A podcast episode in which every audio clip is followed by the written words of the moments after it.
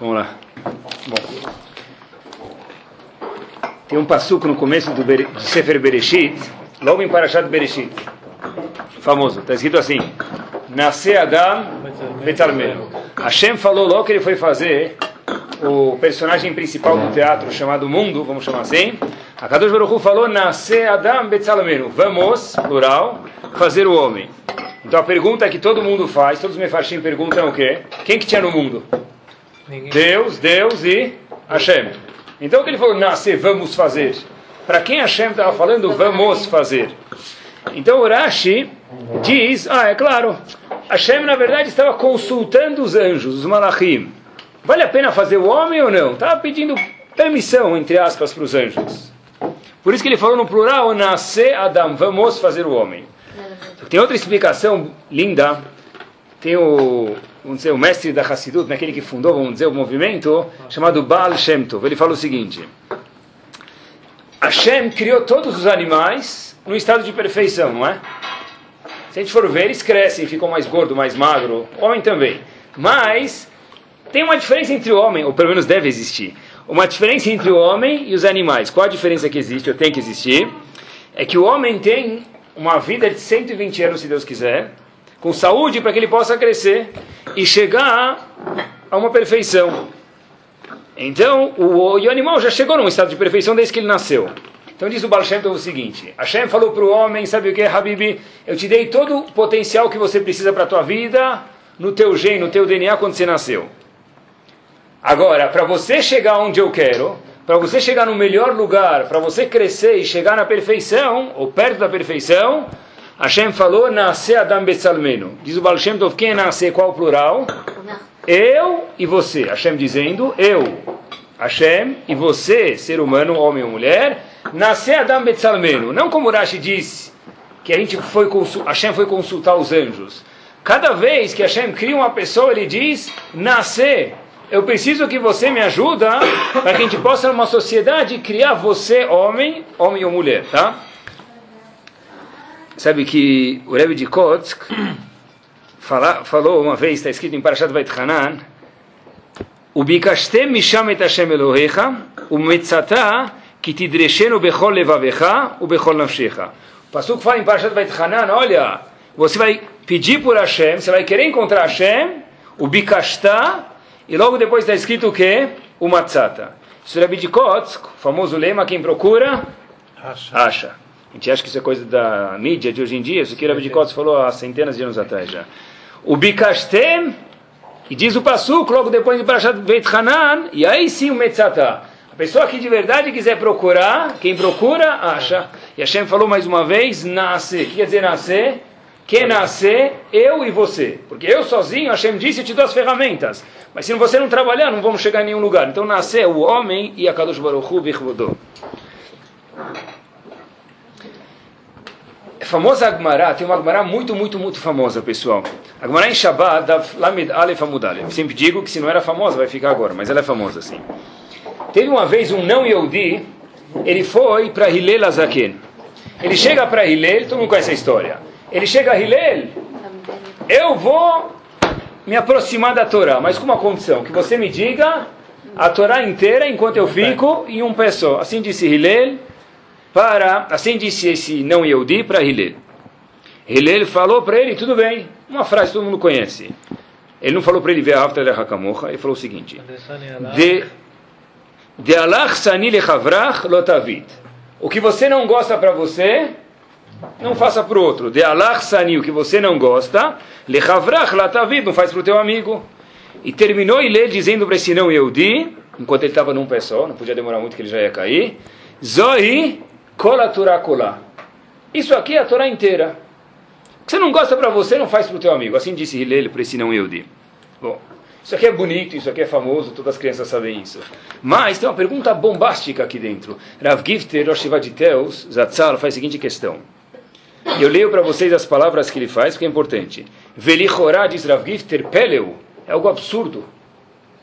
Ve'ech hava mitzvah de ben adam lamakom Cadê a mitzvah do Ben Adam Lamakom aqui?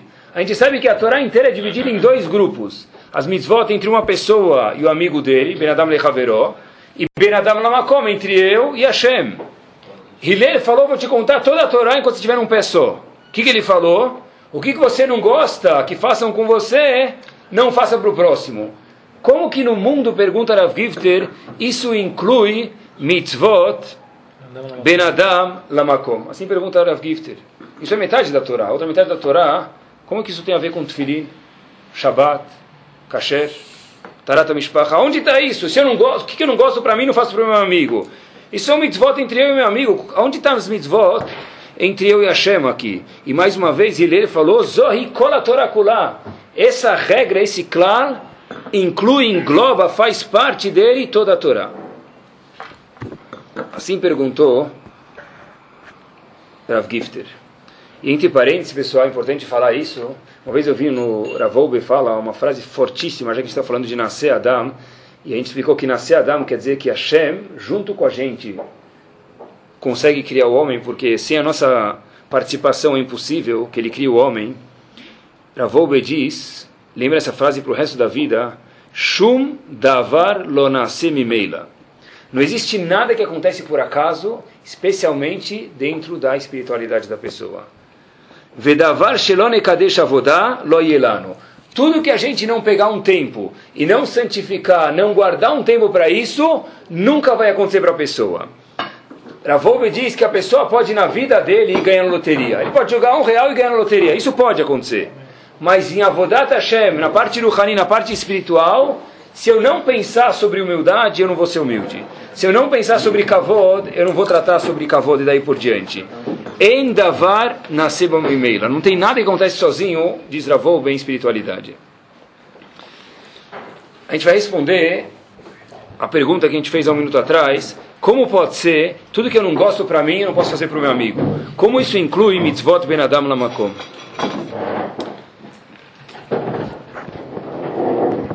Resposta talvez a gente desenrola o shur por aqui, pessoal.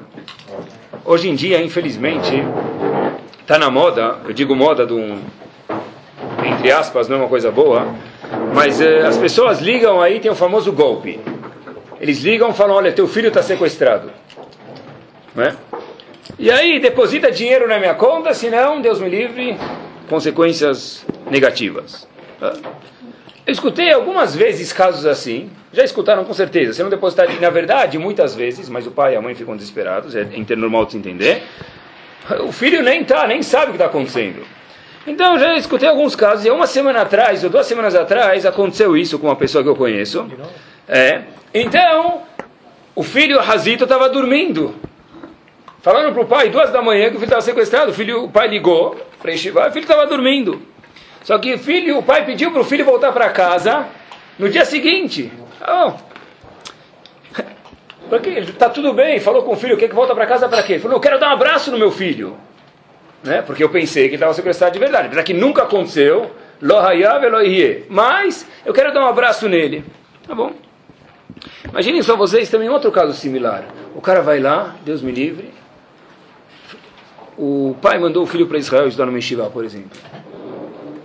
E aí, de repente, teve uma coisa não boa lá, um atentado, Deus me livre, em algum lugar em Israel. Qual a primeira coisa que o pai vai fazer? Mesmo que o atentado foi 15 quilômetros da onde o filho estava, e a chance de ter chegado lá é 0,01, qual a primeira coisa que o pai vai fazer? Ligar para Yeshiva. Cadê meu filho? Tá tudo bem? Tá, não, deixa eu falar com ele pessoalmente, não é assim? Deixa eu dar um abraço nele. Imagina a sua emoção, pessoal. Agora, vamos desligar o celular e vamos ligar a mente um pouquinho. E de novo, eu sempre falo isso, se a gente lê a Torá de um livro de Chapeuzinho Vermelho, então a gente não ganhou nada. Tenta viver a Torá, pessoal. Se falam que um filho, Deus me livre, foi sequestrado, ele nunca foi, o pai fala, eu preciso dar um abraço nele. Mas não aconteceu nada, mas eu quero dar um abraço, eu senti uma, um vazio dentro de mim. E é normal de se entender. Vamos viver a Torá. Aconteceu essa mesma história de sequestro na Torá, igualzinho. Só que foi muito pior. Em Parashat Vaigash, a gente for ver, Sefer Bereshit, Yaakov, terceiro patriarca, dizem para ele todos os filhos, irmãos de Yosef, Yosef está morto. Yosef morreu, Hayara, um animal ruim. Quem é esse animal ruim? Um leão matou ele, acabou, não sobrou nada. Trouxeram a jaqueta de couro de Yosef, cheia de sangue. Está morto. Yaakov, pai de Yosef, o que, que faz? Está de luto. Acabou, meu filho morreu, tem que ficar de luto. Yaakov fica alguns anos, não dia, não horas, até falar no celular com o filho, até descobrir que estava tudo bem em Israel com o filho, fica anos sem conseguir falar com o filho, porque ele morreu. De repente avisam que o filho dele está, não somente que está vivo, todo mundo conhece a história, mas também ele é o chefe da Casa Branca em Washington. Para os dias daquela época, ele era o rei do Egito, vice-rei do Egito. Qual é a reação de Yaakov imediata? Deixa eu ir ver meu filho. Foi sequestrado dezenas de anos de mim, pensei que ele morreu, quero ver meu filho. Tá bom. A Torá vai lá e tira uma foto do primeiro encontro de Yaakov, imaginem sua emoção, com Yosef, após anos imaginando que ele estava morto. Diz a Torá para a gente mais uma vez, em Parashat Vaigash. Vaipol al tzavarav, pedaço do pasuk, Vayevk al tzavaravod. Yaakov a Torá conta que eles caíram um no colo do outro, um no ombro do outro, chorou e chorou mais ainda. Choraram de emoção, que é, o mais, é a coisa mais normal que pode acontecer. Tá bom? Só que Irache é muito sensível aqui e está escrito ele chorou no ombro dele. Não está escrito que eles choraram um no ombro do outro. Então fala, poxa, quem chorou no ombro de quem aqui? Uma pessoa só chorou. Quem chorou? Yosef chorou, e não só chorou, como o Pasuk diz, Pereg Pasuk Haftet. Vayef Kaltsavarav Ot, chorou e chorou muito. Quando ele viu o pai dele, estava emocionado, formou um lago, uma poça lá embaixo de lágrimas. Mas Rashi está incomodado, mas e o pai dele? O que, que ele fez? Se só o filho chorou, o pai não chorou? Diz Rashi para a gente o seguinte: Avaliakov, pelo fato que está no singular, está escrito ele chorou, quer dizer que só quem chorou Yosef. Chorou quando viu o pai dele após dezenas de anos, chorou de emoção. Mas Yaakov, diz Rashi o seguinte: Aval Yaakov lo nafal al tzavarei Yosef. Yaakov não caiu nos ombros do filho dele após dezenas, dezenas não sei, mas após muito tempo de não ter visto ele, muitos anos. Velonashku, e nem deu um beijo nele. Mas como? Ribono Shalom faz anos você não vê teu filho. Pensou que ele tinha morrido. Ve'amrura boteiro, diz Rashi, os nossos sábios dizem, parece piada, Yaakov, quando viu o filho dele, o que ele foi fazer? Shaharit. Oh, agora é hora de ler o Shema. Yosef, quando viu o filho dele, a primeira reação foi o quê? Chorar e chorar, e diz o Pasuk, Vayef, oh, chorou muito. Quer dizer, para a Torá falar que chorou muito, deve ter chorado um monte. Logo depois, Yaakov, só que ele chorou, Yaakov, pai de Yosef, qual foi a reação? Diz Rashi, ele precisou ler o Kriyat Shema. Maral de Praga faz uma pergunta bomba aqui. Tá bom. Yaakov é Yehudi ou não é? O filho dele, Yosef, também é? Então, Habibi, se Yaakov leu, não podia chorar no ombro do filho dele, Yosef, porque ele estava lendo o Shema, por que que Yosef também não foi ler o Kriyat Shema? Ou que os dois, se for a hora agora de rezar, de Shaharit, Aminyan no Cris, então que os dois vão na sinagoga e depois se abracem. Se não tinha minyan agora, que nenhum dos dois rezasse agora. Por que só Yaakov estava rezando para Hashem, fazendo o Shema Israel nesse momento? Após anos de não ver o filho mais uma vez. Yosef chorou e chorou e chorou no, ombro do, no colo do pai dele. Assim pergunta o Maran. Maran dá uma resposta bárbara para a gente. Fala o seguinte, Maran de Praga. Agora que Yaakov, pai de Yosef, viu ele sendo rei, não só que ele viu ele, que ele estava vivo, porque para Jacob o filho dele estar tá vivo era importante, mas não menos importante do que isso era ver que um filho Yehudi dele estava vivo. Mitzrayim é chamado a terra da Pritzut, a terra da falta de indecência sexual. E Jacob viu que o filho dele ainda estava como se ele estivesse morando em Bnei Brak, Meacharim. Poxa, meu filho está intacto espiritualmente. Qual foi a reação imediata de Yaakov? O que, que ele fez de Zurashi para a gente? Leu Kriyat Shema. Por quê? E Yosef não leu porque diz o Maná de Braga. A primeira reação de Yaakov foi Shema Israel Adonai Eloheinu Adonai Echad. Ve'ahavta et Hashem Elokecha. Hashem, eu te amo. Ve'ahavta et Hashem Elokecha, Kadosh Baruch Hu. Ve'ahavta, eu te amo, Hashem. Meu coração está transbordando alegria. Um segundo, meu filho Yosef. Primeira coisa que eu preciso fazer é o quê? Agradecer a Kadosh Baruch Hu. Parece até insensível, né? Meu coração está dançando para você, Hashem, agora. Meu filho está vivo. Não só que ele está vivo fisicamente, ele está espiritualmente também vivo. Eu, a primeira reação, a direto era fazer o Shema. Por isso, que diz o Maral de Praga, Yaakov fez o Shema Israel para agradecer a Kadosh Baruch Hu. E Yosef, em contrapartida, a reação natural humana foi chorar no colo do pai dele. Mas Yaakov não chorou, porque primeiro ele foi agradecer a Hashem. Não que era hora de rezar o Shema, mas era hora de agradecer a Kadosh Baruch Hu. Isso aqui, talvez, para a gente imaginar, pode até parecer, me permitam, cruel. Que tipo de pai é esse, né? Mas quando a gente fala dos avós, então a gente percebe, pessoal, que a gente está falando de pessoas gigantes. A primeira coisa que ele foi fazer é falar o Shema. Não é cruel demais isso? Diz Ravou em outro lugar, ele traz essa passagem da Torá, ele explica o seguinte. A grandeza de Jacó foi que ele também deu atenção para o filho, é claro. Ele também estava muito emocionado de ver o filho. Mas ele soube colocar Kadosh Baruch Hu antes do seu, da sua pessoa. Primeiro vem Hashem, depois vem as minhas emoções.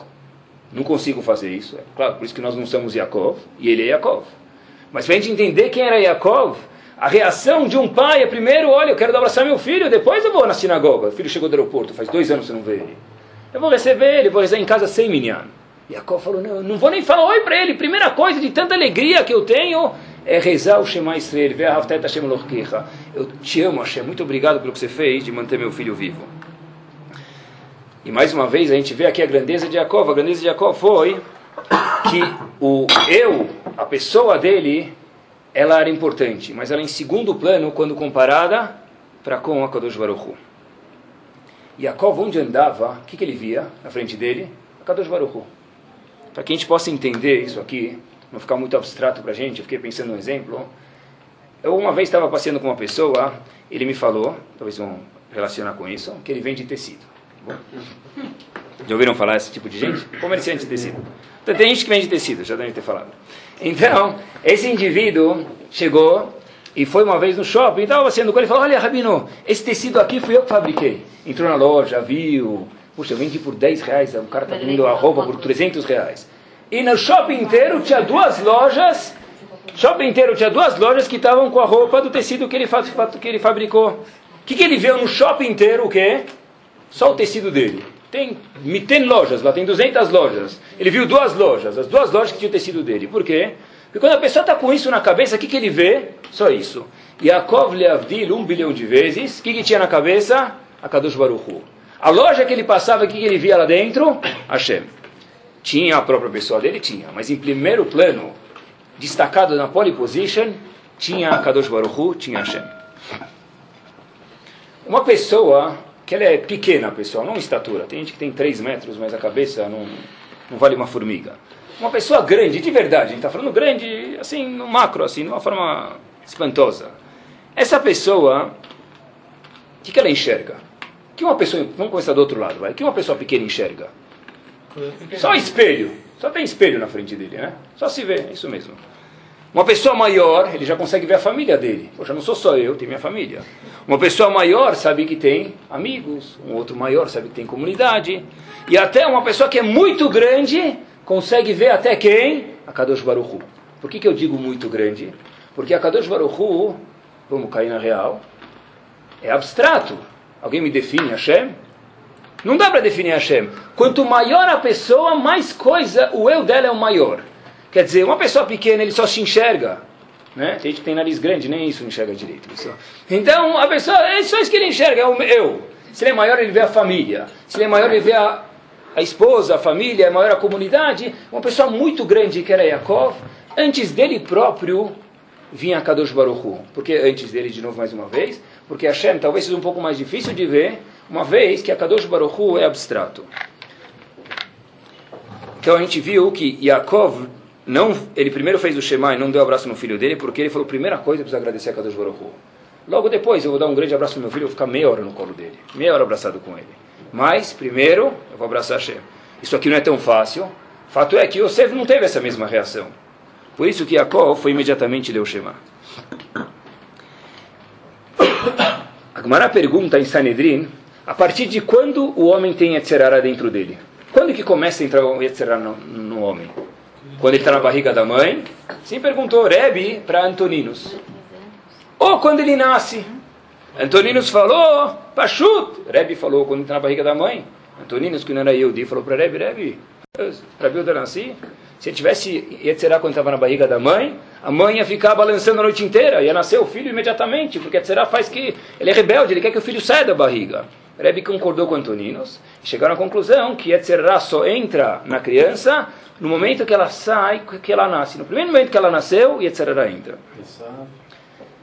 Boa pergunta. Agora, depois a gente vê, tá? Agora, presta atenção, olha que fenomenal.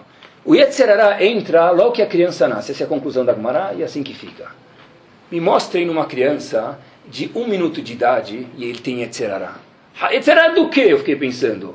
O Talmud fala pra gente que logo que a criança nasce já tem Yetzerará. Ele não fez Brahá? Ele não sabe nem falar.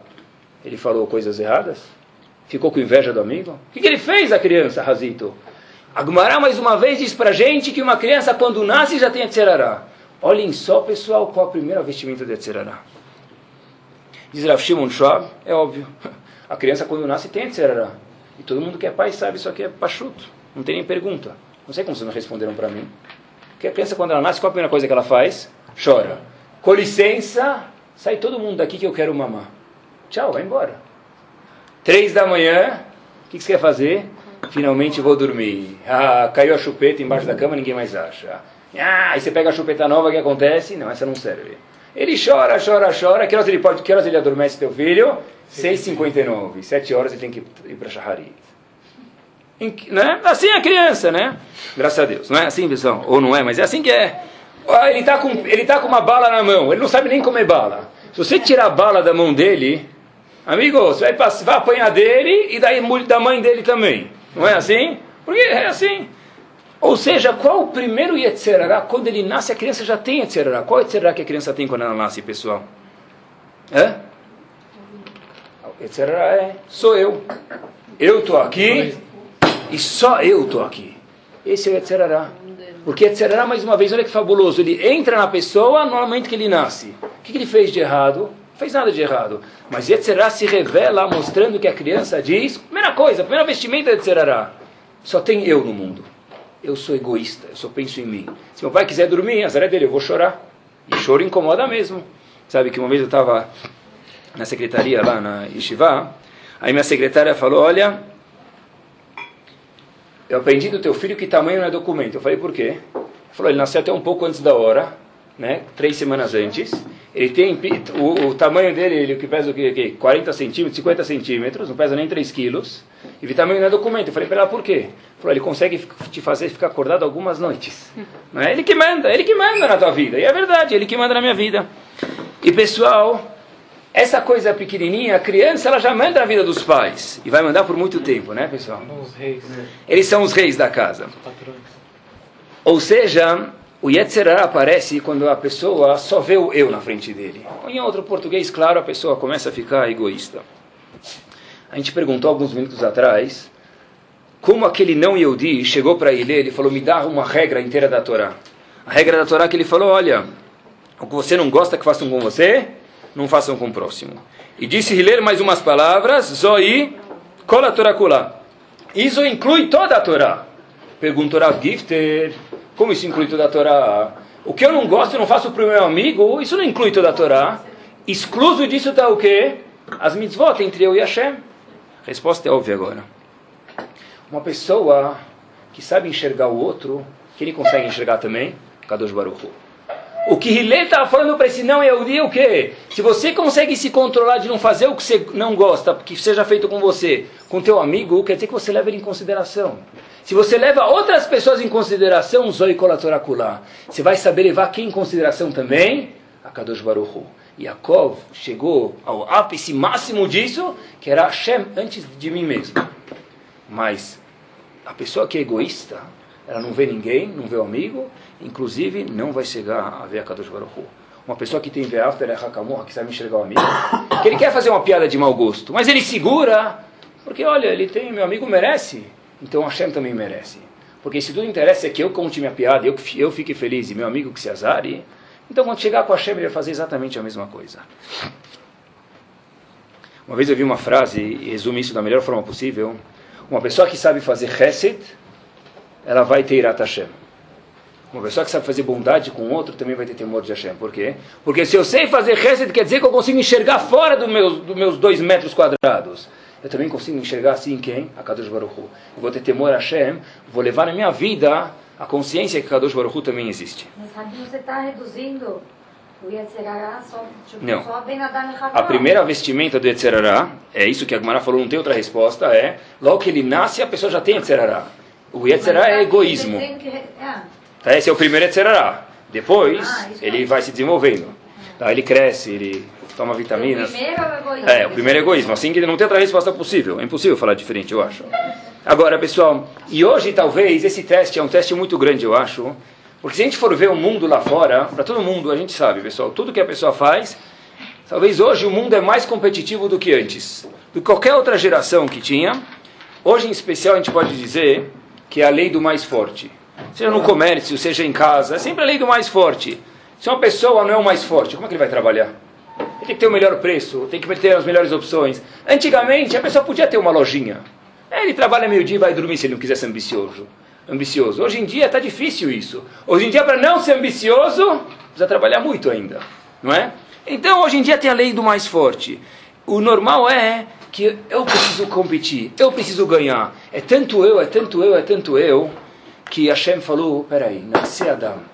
Vamos eu e você fazer o homem. Sozinho Hashem diz, eu não consigo. Nascer quer dizer nós. Nós é quem? Eu e você. Tá certo que às vezes no mundo a gente precisa ser egoísta. Mas a pessoa não pode saber que ele tem que enxergar fora dos quatro amor, dos dois metros quadrados dele. E olhem que fenomenal. Tem uma pergunta que só Chachamim podem fazer para a gente. A gente nunca pensou talvez sobre isso, mas a Gemara pensa sobre isso. Por que, que a chuva vem do céu? Explico a pergunta, pessoal. Porque se viesse de baixo, eu ia perguntar por que vem de baixo, né? Não, não vou explicar para vocês por quê. Tá? É o seguinte: da onde vem a chuva? Todo mundo lembra das aulas, isso pelo menos a gente lembra das aulas de, de ciências, condensação, solidificação, chafarização, não é? Água sobe, Evaporação. evaporação. Falei todas e falei errado, tá vendo? Evaporação. A água vem do oceano lá, ela sobe e depois desce de novo. Então pergunta o Rahamim pra gente, Habibi, time is money, pra que subir e descer? Se já vem de baixo, que faça sair da água, do chão, do solo de uma vez. Ah, por que na ciência é assim? Mas por que, que a ciência é assim? É. Sei lá, porque é a natureza. Quem fez a natureza é Hashem. Então vamos ver no genoma do mundo por que as coisas são assim. Assim pergunta o Ramin pra gente. Uma vez que já vai sair de baixo de qualquer jeito, em vez de evaporar, já faz direto sair lá de cima. Para chover onde não tem. é. Diz, a- dizem Ramim algumas respostas. Primeira resposta é, quando a chuva cai, com isso vem vento, isso aqui é megaresh taleleraim. Isso aqui tira ventos ruins, indesejáveis. Essa é uma resposta. Segunda resposta é Mipnei Baal Zeroa. Imaginem só vocês, ia ter três banqueiros, iam ficar dono dessas poças do mundo, e todo mundo ia morrer de sede, que nem fazem com petróleo. Então Hashem falou, olha, manda vir lá de cima, e lá de cima quem é o manda-chuva? O próprio manda-chuva, Hashem. A terceira resposta que que o Talmud dá para isso é Gavoa Estekenamur, para que todo mundo seja irrigado. Porque aí a montanha vai ser irrigada e o vale também vai ser irrigado, o penhasco também vai ser irrigado. Bom, a quarta resposta que, é que nos interessa é o seguinte: Sheakol yu tluim enem lemala, para que todo mundo olhe para cima. E porque sem chuva, o que, que adianta o Nordeste? Nada, sem chuva. Terra milhões de hectares, mas não adianta nada. Apesar que tem Bolsa Família, eu sei. Mas não adianta nada, pessoal, não é? Então diz Hashem para a gente, para que, que a chuva vem de cima? Para que as pessoas olhem para cima e dizem, por favor Hashem, eu dependo de você. Eu não sou autossuficiente. Ou seja, uma das razões que a chuva vem de Akadosh Baruch Hu e ela desce para Olamazé, para esse mundo, é para que o homem entenda que ele não é autossuficiente. Porque se a água ficasse concentrada aqui embaixo, o que ia acontecer? A pessoa imediatamente, ele ia falar, olha, eu sou autossuficiente, não preciso de mais ninguém. E lembrem vocês que super-homem existe, morreu, apareceu outro, mas ele está em Hollywood. Porque não existe ninguém que é autossuficiente. Qual é o símbolo do egoísmo? Não, mas quem é o símbolo na Torá inteira, do Tanakh inteiro, Tanakh inteiro, de Bereshit até a última palavra do Tanakh. Quem é o símbolo do egoísmo? Famoso. Era, não é famoso? Cora Rekavod, mas quem é o símbolo do egoísmo, pessoal? Sdom! Anshei Sdom vai morar, Sodom ve Gomorra. O que, que é? Um cara, a, a, a vizinha lá estava faltando uma, um, uma gota de álcool para colocar no marche, eu não vou te emprestar. Uma gota, eu não vou te emprestar. É, vem aqui, empresta um pouco de água com gás aqui para mim. Eu não vou te emprestar. O quanto? Não vou te emprestar. Stoma era assim. Eles não abriam a mão nem para falar hoje. Falava a mão assim. Quem via, isso mesmo. Quem via uma pessoa, Deus me livre, Barmenan Shalom Lo Aleno, fazendo Chesed, uh, essa pessoa matava. Era pecado capital lá. Tá bom. Como começou Sodom? Por que, que essas pessoas de Sodom eram tão ruins? A gente sabe que essa era a midá, essa era a virtude deles. Mas como começou isso? Uma vez estava estudando a em Sanedrin, bem no finzinho da Gemara. Último capítulo do tratado de, do Talmud de Sanedrin. É Daf Kuftet Amudale. Vale a pena ler isso depois uma vez, quem tiver oportunidade. Está no Rabanan, diz a para a gente. Anshdes Dom Lonit Gau. Ela, as pessoas de Sdom ficaram orgulhosas. Por quê? Bishvil Tovah Sheishpi Aleim HaKadosh Baruch Hu. A gente sabe, na, na Torá aparece isso, que a terra de Sdom era uma terra muito fértil muito produtiva. Então as pessoas estão falando, olha, por que a gente precisa das pessoas? A gente tem tudo aqui dentro. E cada habitante começou a achar que o quê? Eu tenho tudo que eu preciso. Se eu tenho tudo que eu preciso, eu não preciso de ninguém de fora. Eu sou autossuficiente. É por isso que Hashem não fez a chuva aqui de baixo. Uma das razões é que a chuva tem que vir de cima. Para que a pessoa olhe para cima e saiba, olha, eu não sou autossuficiente. Tem alguém que é autossuficiente, único e exclusivamente a Kadosh Baruch Hu. A pessoa que acha que ele é autossuficiente, ele não precisa dos outros, ele vira egoísta. Anshes Dom disseram, não quero mais que ninguém passe na nossa terra. Não fazer reset com ninguém. Por quê? Porque a gente não precisa de ninguém. Se a gente não precisa de ninguém, a gente não precisa se relacionar com os outros. O que interessa é único e exclusivamente o meu eu. Eu vi uma historieta, uma vez um Ashir foi pedir um conselho para um Raham, para um sábio. Sabe que eles diziam que antes Assim tem um provérbio em Halab, não sei falar que antes se pagava um Halab tem sempre um provérbio para alguma coisa, né? Se paga um, um camelo para um conselho, né? Hoje em dia eu digo que nem se você der o camelo a pessoa não vai querer ter o conselho, né? Mas aquele Ashir lá do tempo de Halab, então ele foi pedir um conselho para o Raham, falou: "Olha, Raham, me dá um conselho. Conselho do quê?" Ele falou: "Olha, eu quero saber um conselho para minha vida, estou ficando muito rico e para não pisar na bola." Ele falou: "Olha, ele, o, disse, o sábio leva ele para a janela, falou: "O que, que você está vendo aí na janela?" Eu estou vendo o prédio da frente. Falou, muito bem. Hazagobaru, o que mais você vê? Ah, tem crianças brincando, tem um razito, um pobre lá pedindo esmola. É isso que eu estou vendo. Tá bom. Imediatamente foi esse raham para o Ashir, para esse rico, e colocou um espelho na frente dele. Falou, e agora, o que, que você está vendo? Um cara lindo. Minha mãe sempre falava que eu sou bonito, né? E o cara, é, quem você está vendo? Eu próprio. Tá bom. Perguntou esse raham, olha que raham mesmo, para esse senhor, qual a diferença? Os dois são vidro. Por que, que no primeiro vidro você via o quê? Todo mundo lá fora, via as pessoas, via o mendigo, via as pessoas rindo, chorando, e agora só vê você no espelho. O que, que mudou? Os dois são vidros, os dois são janela, vidro. É, os dois são vidros, disse o Raham. Porém, um vidro ele é transparente, o outro vidro tem uma camada de prata na frente. Quando tem a camada de prata na frente, o que, que você vê? Só a si próprio. Assim o Raham para ele. Olhem que lição, pessoal. Quando a gente só, se o que aparece na nossa cabeça me permitam, não tem nasce Adam. A pessoa não cresce, ele fica sempre igual. Está mais gorda, mais cabelo branco, mais velho, mais de bengala, é igual. Só pensa, se a pessoa só pensa em dinheiro a vida inteira. Ele tem uma camada de prata na frente dele, quem vai enxergar na vida dele? Ninguém. Nem o nariz dele não vai enxergar, nem a esposa dele não vai enxergar. O que interessa para ele é só quantos zeros ele tem. Não que Deus me livre Parnassá não é importante. Parnassá é importante, é muito importante, é uma obrigação que a gente tem. Mas não é isso tudo na vida, uma pessoa que só vê a prata na frente, o dinheiro, ele não vê mais nada, não vê mais ninguém. Essa é uma das coisas que talvez, ou com certeza, façam que a pessoa vira uma pessoa egoísta. Se a gente for reparar na Midá, é famoso isso, a Midá inteira, quase, exceto a última parte da Midá, que ela foi instituída depois, ela é no plural. Rofe, rolê, amostrei. Não peço cura para mim só.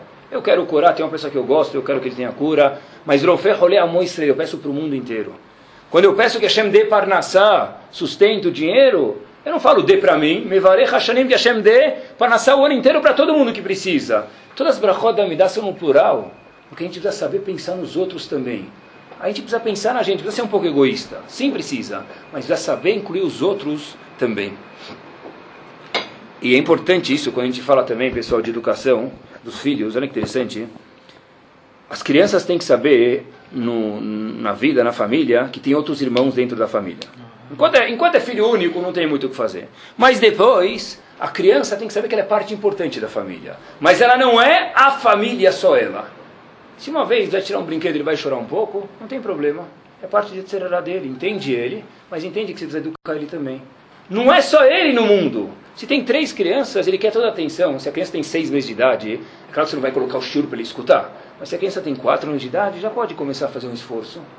A pessoa precisa saber, se eu ensinar para o meu filho que tudo que ele quer eu vou dar, isso não é amor, isso é amor.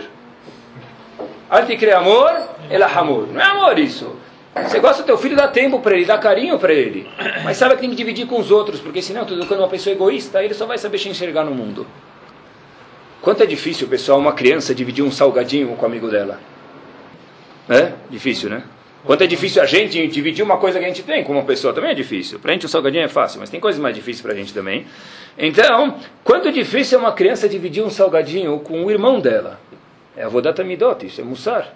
A gente tem que ensinar eles, na medida do possível. É claro, não vai pegar agora, falar, ó, pega o saquinho inteiro e come na frente dele, deixa ele com fome. Não, mas tem que, a pessoa tem que saber que ela é uma parte importante da família, mas ela não é a família inteira. Sempre vejo crianças, eles são pão duros, mas de um jeito egoísta, mas mais delicado. Quando eu abrir a Coca-Cola, eu te dou. Ele anda o dia inteiro com a Coca-Cola assim fechada. Quando eu abrir, eu te dou. Onde ele toma Coca-Cola? Embaixo do, do, da cama dele, para ninguém ver. Ou ele abre um pouquinho assim, vai bebendo, depois se vê a Coca-Cola está fechada, só que está vazia, porque ninguém viu. Né? Esse é um, uma pessoa egoísta educada, ele fez curso de etiqueta. Tá bom. Mas ainda precisa fazer a vodatamidot. Essa pessoa no dia de amanhã vai fazer o quê? Engolir o mundo, se ela puder. Né? Então isso aqui é a Vodat Amidot. Hashem falou para a gente nascer Adam. E mais uma vez, uma pessoa que entende isso, como a Gmaná falou para a gente, como o Hiller falou, Zoi Kolatorakula, porque se eu consigo enxergar o próximo, eu consigo enxergar também a Kadosh Baruch Hu. Não é só Ben Adam Lechaberó, isso inclui também, é claro, o Ben Adam Lamakom. Já que a gente está falando de filhos também, uma pessoa que é egoísta, pessoal, todas as frustrações que ele teve na vida, e é um teste muito difícil que os pais têm isso, que tem, uma pessoa que é egoísta, todo mundo tem um pouco de egoísmo, a gente está aqui para trabalhar sobre isso. Ele tem algumas frustrações que ele tentou ser na vida dele e não conseguiu. O que, que vai acontecer? Quem vai ter que ser aquilo na marra? O filho. Não é? Hazito, o filho. Sabe que o Ktav Sofer é filho do Hatam Sofer. Ele morou numa cidade chamada Presburg. Ele conta o seguinte fato que acontecia na cidade dele. Falou que um sapateiro é o comerciante daquele tempo, não é o sapateiro. Assim diz o Ktav Sofer, filho do Hatam Sofer. Ele tinha um filho, e o filho do sapateiro, obrigatoriamente, o sapateiro queria que ele fosse também sapateiro, para continuar o trabalho do papai. Não é assim? Tá bom.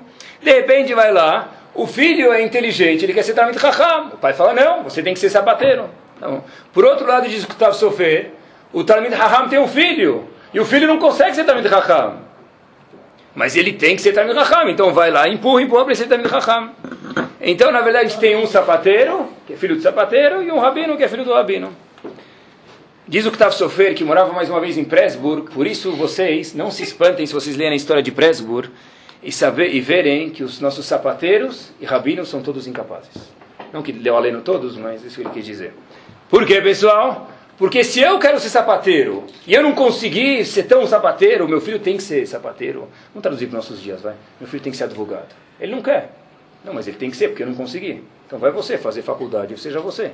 Isso é egoísmo. Isso aqui também é cheiro, é, é consequência de egoísmo, pessoal. Como fazem dois sócios que trabalham junto, o pior se for três ou quatro, e tem. O que a gente vai fazer com o dinheiro que a gente ganhou esse mês? A gente não quer tirar, a gente quer reinvestir na fábrica. Onde a gente investe? Eu quero investir aqui, você quer lá. Tá bom, a gente já viu dos dez investimentos que tem dois bons. Eu ainda acho que A é bom, você acha que B é bom. O que, que se faz? Não dá para fazer os dois, vamos ter que só fazer um. O que, que faz? Tem um acordo. Ou o meu jeito, ou o meu jeito, ou o meu jeito. Você pode escolher uma das três opções. Né? Isso é egoísmo, sabe? Tem o marido e a esposa muitas vezes, né? Quanto que a gente vai gastar e quanto a gente vai economizar por mês? A gente nem pensa nisso, né? Mas nos casos que dá para pensar, vamos dizer, vai pessoal. Vamos dizer que existe uma coisa dessa. Não existe isso. Não é? Quanto a gente vai gastar e quanto a gente vai economizar? Eu decido, porque eu sou o homem do dinheiro. Tá certo que a parnassá é mais do homem, tem razão. Mas espera aí, se o meu eu não sou só o meu nariz, porque não tem só a camada de prato, meu vidro consegue ser transparente, ele enxerga ao lado, enxerga a minha família, uma coisa que às vezes tem que ser decidida junto. Onde a gente vai nas férias? Já decidi. Comprei passagens para Honolulu. Presente para você. Tá bom, ela gosta de ir para Honolulu. E se ela não gostar, ela queria ir para Israel, você queria ir para Nova York. Já decidi. o melhor jeito possível. Está aqui, Israel, que é o que eu quero. É? Então, pessoal, isso aqui, e ainda fala, né? É, é fácil porque minha esposa não escuta o shiur, eu sempre falo isso. Mas mais uma vez, pessoal, o cara chega esposa, você não sabe, ele queria comprar um carro X, já aconteceu isso mil vezes, né? Já te comprei esse carro.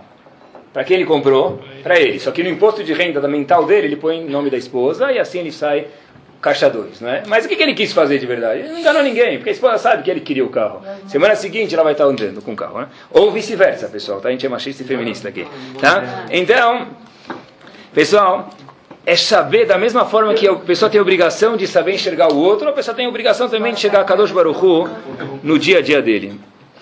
Sabe que tem uma história que aconteceu num Shidduch uma vez? Isso aqui é muito, é verídica, mas ela é muito comum.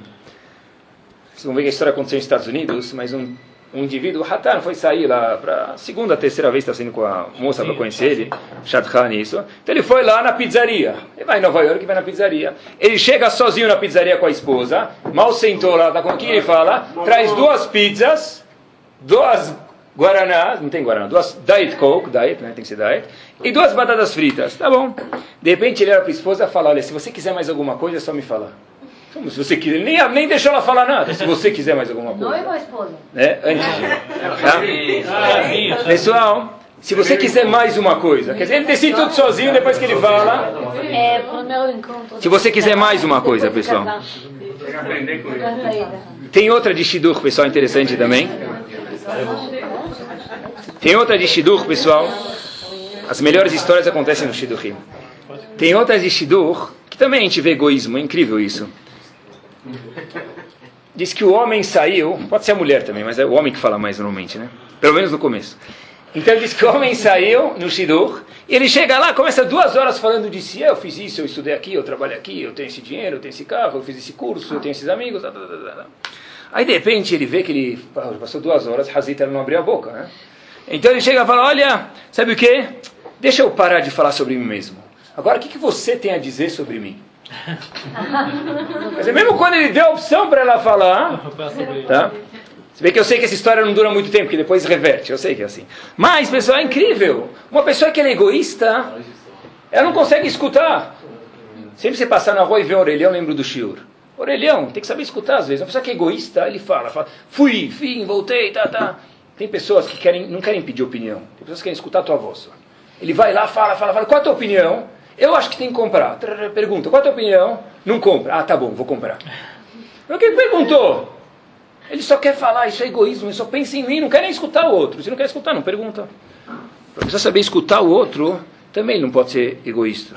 É claro que também pode falar, nunca estou proibindo, mas... E a nossa geração, dois últimos pontos, é uma geração de 2.2 filhos por família. Repito, no mundo, Dois, eu sei que número filho é indivisível, entendi, tá? Mas matematicamente é, um um é, do, é tá? Hoje talvez seja dois, é um cachorro, um filho e um micro-ondas, né? Mas a nossa geração, a média é hoje é 2.2 no mundo filhos por família. Por que isso? Porque é difícil ter filhos, é com certeza. Mas eu quero manter, sim, mas não é só monetariamente que ele quis dizer. É difícil mesmo manter um filho. Como é que eu vou viajar agora com minha esposa se eu vou ter filhos? Como é que eu vou eu vou, eu vou. Eu. Quem é teu eu, Habib? Eu. É, teu eu não é só você. Porque se a gente é egoísta, pessoal, troque seu filho por um cachorro. Não é? Acabou. Muito mais fácil ter um poodle. Você vai viajar, põe no canil, na Estivá sempre tem na rua, passa lá, passa um canil e dá inveja. Vem lá um carro com ar-condicionado buscar o cachorro, leva ele. Eu não tomo banho assim. Taxi cat, taxi cat. Táxi, meu táxi não é tão chique quanto o táxi dele, pessoal. Ele faz banho de, de, banho de rosas. Quando, eu nunca tomei banho de rosa na minha vida. Nem sei o que é isso. Banho de rosa. Agora tem o quê? Saiu no jornal, vocês já leram? Tem hotel para a primeira noite do casamento do cachorro. Ah, é, tem agora, é, vai ter. MSN do Calb. MSC, cachorro. Então, pessoal, porque na verdade a gente começa a ficar egoísta. Então é muito mais fácil ter um cachorro. Mas o homem tem a mitzvah, por urvu, a mulher também ter uma família. 2.2 filhos por família. Talvez seja uma consequência do egoísmo. Em um último ponto, pessoal, olhem como a Torá é precisa. Eu pensei bastante em falar isso para vocês, mas, uh, bom, mas eu vou falar. Olhem como a Torá é precisa. E olhem mais uma divergência, mais uma ramificação do egoísmo, e como a Torá, o homem tem que ser nascer Adam, tem que crescer, e Hashem pede para que ele participe nisso. E como disse Ravolbe, se a gente não garantir um tempo para pensar sobre isso, é impossível. Não disse ele que é quase impossível, é impossível que a pessoa cresça em Rohaniot, em Avodat Hashem e Midot. Em Parashat Kitetse, Perek Havdalet Pasuk Alev. A Torá fala uma Parashá lá um pouco triste, mas, é, mas escutem comigo. A Parashá de Get. Get é divórcio. A Torá começa contando para a gente, tem uma, um passuco só que fala para a gente. Não está escrito porquê, nem como, nem quando. Que ish ishal se o homem casar com uma esposa e não gostar dela, ele vai se divorciar dela. Tem, existe divórcio. Divórcio é uma coisa que existe. Loleno. Bom. Só que a Torá aqui é muito indelicada, me permitam a palavra aqui, muito indelicada. Vou traduzir para vocês o passo que acabei de ler. O passo que fala do divórcio, o Aleno diz para a gente o seguinte: Kikar ish isha, quando o homem casar com a esposa, e ele, de novo, o contexto é que ele não vai gostar dela, então ele vai, uh, vão se separar. Mas a Torá diz que ish isha, quando o homem casar com a esposa, o Baala, quer dizer o Baala, vai ter relações com ela, e ele não gostou dela, ele vai divorciar ela. A Torá em nenhuma outra relação, parece grotesco aqui, quando o homem vai casar vai ter relações. Ele vai ter relações, mas ele precisa anunciar o, no, no, na luz aqui. Por que a Torá fala isso pra gente? E olhem que mensagem fenomenal aqui. Escutei isso do Rabbi Friend. Olha que mensagem fenomenal. A Torá está dando pra gente uma dica de get, que é o único passo que fala de get de divórcio na Torá. Explica o contexto, a história. Uma pessoa que Kahishishá diz a Torá pra gente. Quando o homem vai pegar a esposa dele, o Baala, ele só está preocupado com o quê? Com a relação sexual dele, com o prazer dele. Vekatavra Sefer Kritut. A consequência disso, Lo Aleno, vai ser o quê? Que ele vai escrever para ela, Lo Aleno, um Sefer Kritut, um Get, em hebraico mais claro. Uma pessoa que só pensa no prazer físico dele porque uma relação de marido e mulher é um mais um, não é um e eu sou um e não tem mais ninguém. Se a pessoa é egoísta, ele só pensa na satisfação pessoal dele, permitam, me permitam aqui. Então a, a Torá já prevê as cenas do próximo capítulo. Porque não é só eu quero, é nós queremos. Tudo na vida tem que ser assim. Em qualquer ramo, em qualquer parte da vida, se eu estou sozinho, ou se eu quero jogar bola nesse time ou naquele, eu escolho. Mas se é uma coisa familiar, que Ish Ishaubala. Isso é uma mensagem que ninguém pode esquecer. Tem um famoso Mirtav Melial Rav Dessler, ele fala, já que a gente está falando desse assunto, Akesher Atov Ben Ish Leishto, para existir uma boa relação entre o homem e a esposa, sempre, mas especial entre homem e esposa, pode ser entre dois amigos também. E Ekasher diz para a gente, Rav Dessler, Shnehem Lemaalat quando os dois esquecem do eu, e querem dar para o outro. Porque ele não disse isso, mas para mim dar, eu tenho que esquecer do meu eu, só penso em mim, eu só vou querer pegar, não vou dar nada. lotifsok. Se for assim, o amor não vai parar. Vechayem leu osher kol asher aladama. Os dias que eles estiverem vivos nesse mundo, vai ser uma alegria, uma festa, uma satisfação, um prazer total. Rav Dessler diz para a gente, o que a gente se engana muitas vezes é o seguinte, o dar não é consequência do amor, dar é uma causa do amor. Repito, diz Rav Dessler, para você amar alguém, não é eu amo e depois eu dou, eu dou e pelo fato que eu dou, por isso que eu amo. Prova clara, indiscutível sobre isso são os nossos Sim. filhos. Eu dou, eu dou, eu dou e eu dou de novo. E quanto mais eu dou, quanto mais reunião tem na escola, quanto mais ele é suspenso, quanto mais eu tenho que fazer lição de casa com ele, quanto mais eu tenho que fazer aqueles mapas de geografia de novo, aquelas contas de multiplicação, aquela soma que eu dei graças a Deus que eu nunca mais ia ver na escola e eu me enganei, eu amo eles. Por quê? Eles só te deram problemas. Um real ele te deu de volta? Não. Um real? Milhares de reais de gasto. Porque diz Rav Dessler para a gente, para você gostar de alguém, você dá primeiro e depois você gosta. E podemos acrescentar hoje que para mim dar para alguém é impossível, impossível, se o meu eu ele é tão grande. Se o meu vidro não, é transparente, tem uma camada de prata, e eu não consigo olhar do outro lado, eu só penso em mim mesmo, é impossível que eu dê algo para alguém.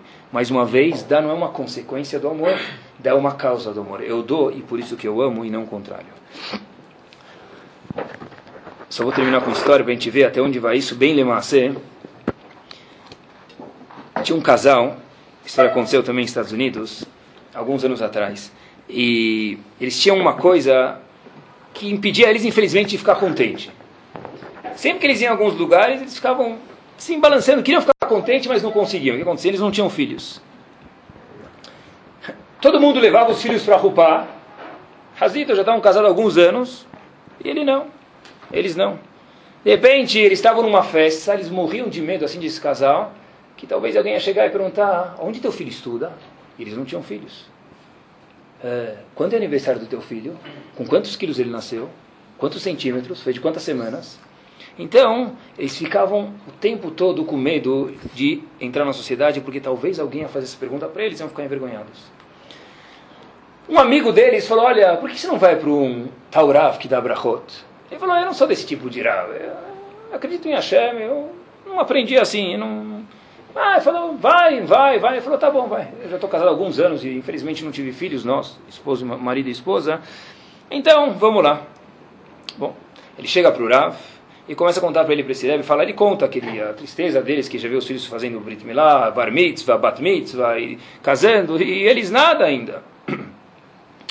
O Rebbe olha para eles e eles falam, não, o marido estica a mão, pronto para receber a brachá.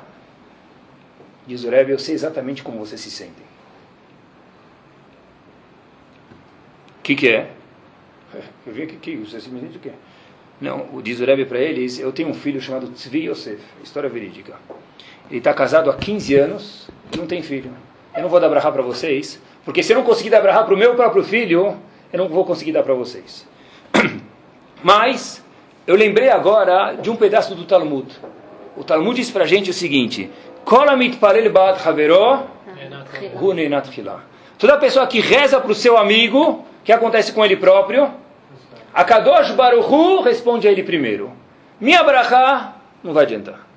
Que tal você rezar para o meu filho? Eu vou pedir para o meu filho rezar para você. Quer dizer, um casal para o outro e vamos ver o que acontece. Aí o marido e a esposa saem de lá. Poxa, que irebe esse? Eu pensei que ia sair daqui, ele ia falar para cozinhar três galinhas, jogar guaraná em cima, colocar uma vela em cima da cabeça, dançar ula-ula e era seu filho. Rezar para ele, estou rezando faz anos. Diz é para ele, mas faz isso. Tá, pegou, comprou a ideia, rezou, rezou, rezou, e a história é verídica.